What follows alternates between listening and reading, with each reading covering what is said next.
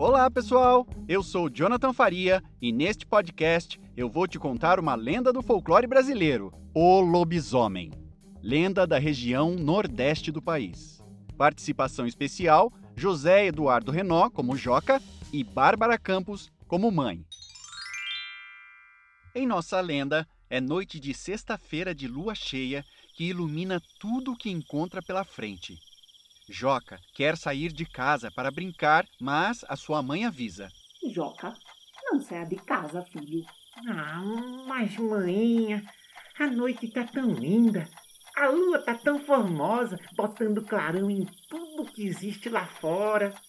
Me deixe tomar um banho de lua, vá. Meus amigos estão todos na pracinha me esperando para jogar bolinha de gude. Oxe, você não vê que já está tarde? Tenho certeza que vai perder a noção da hora e voltar para casa depois de meia-noite. Aí quero ver você escapar do lobisomem. Oxe, oxe, mãe. Assim a senhora me assusta. Ah, me deixe brincar, vá. Ah, deixe, mãe. É só um pouquinho. Vai ser um pelar e outro cá. Deixe. Depois não diga que eu não avisei. O menino saiu correndo com um saco de bolinhas de gude de vários tamanhos, sentou em seu carrinho de rolemã e desceu ladeira abaixo até a pracinha. Os amigos esperavam ansiosos por Joca, que chegou e já começou a brincar. E a brincadeira estava tão divertida, naquela noite gostosa e fresca de luar, que os meninos nem perceberam o tempo passar. Só se deram conta quando levaram um susto com o sino da igreja que começou a tocar.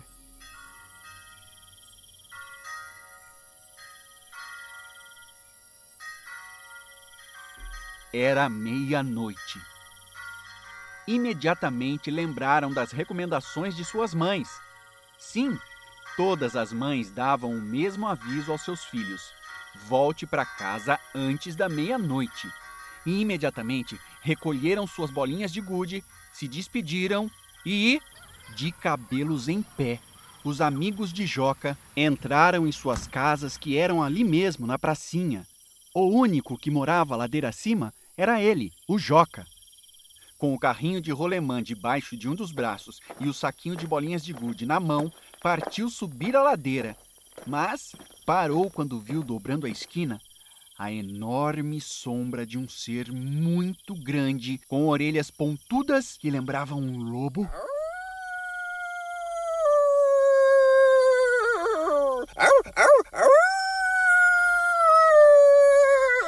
Seu corpo gelou.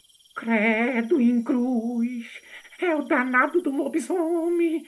Ai, valei-me, meu padinho isso. O que, que eu faço agora?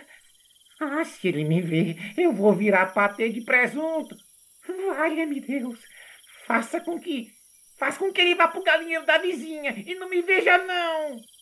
E Joca, se benzendo todo, criou coragem e continuou subindo a ladeira, mas agora pelo outro lado da rua. Ele foi ligeiro até que entrou em casa. Bateu a porta atrás de si e ficou paralisado por uns minutos, recuperando o fôlego. Ouvindo o barulho, sua mãe saiu do quarto. Mas, Joca, pois eu não falei que você ia perder a noção do tempo. Eu tava aqui aflita cada vez que eu via o uivo do bichano. Ai, mãe, me desculpe. A senhora bem que me avisou, né? Mas me distraí foi por completo. E quando vi, o bicho estava pertinho de mim. Mas, mas por sorte não me viu. Oxe, eu sou birreiro, manhã. Sou birreiro mesmo. O, o bicho é feio, é enorme, é peludo, é focinhudo e dentuço. Desconjuro. Ai, manhinha, onde foi que nasceu esse filhote de cruz credo? Maninha, dando um copo de água com açúcar para acalmar o filho, sentou e explicou. Ninguém sabe ao certo, Joca, mas dizem que quando um casal tem sete filhos homens, o último vira o lobisomem. Ou, se são sete filhas mulheres e o oitavo nasce homem, esse será o lobisomem. Mas ninguém desconfia de nada, não, porque de dia é um homem como outro qualquer. Em noites de lua cheia, vira esse monstrengo, que não é cachorro, não é lobo, ninguém sabe na verdade o que que é. E ele sai em busca de galinhas, cães perdigueiros e crianças distraídas que ficam sozinhas pelas ruas depois das seis da tarde. Eu entendi. Entendi foi direitinho agora, manhã. Obrigado, vice. Obrigado por cuidar de mim.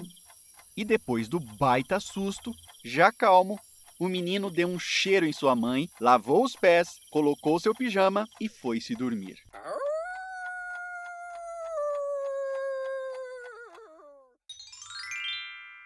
Esta foi mais uma lenda que saiu pela nossa boca e entrou pelos seus ouvidos.